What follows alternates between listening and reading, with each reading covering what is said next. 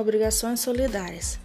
A solidariedade, ao contrário da indivisibilidade, independe da natureza do objeto da prestação.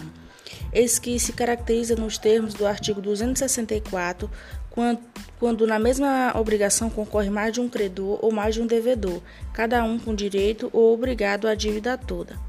Assim é que a solidariedade para ocorrer depende da lei ou da vontade das partes, não podendo, em hipótese alguma, ser presumida pela natureza do objeto da prestação ou por outras circunstâncias do caso.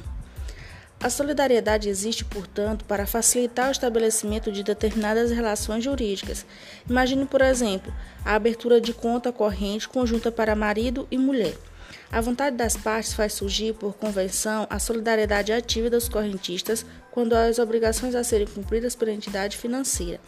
Por outro lado, um negócio celebrado para a criação de um direito de crédito podem as partes estatuir que o polo passivo seja ocupado por mais de uma pessoa, sendo, portanto, esses vários devedores obrigados à dívida toda, solidariedade passiva, o que é comum ocorrer, por exemplo, nos casos de dívidas garantidas por avalistas.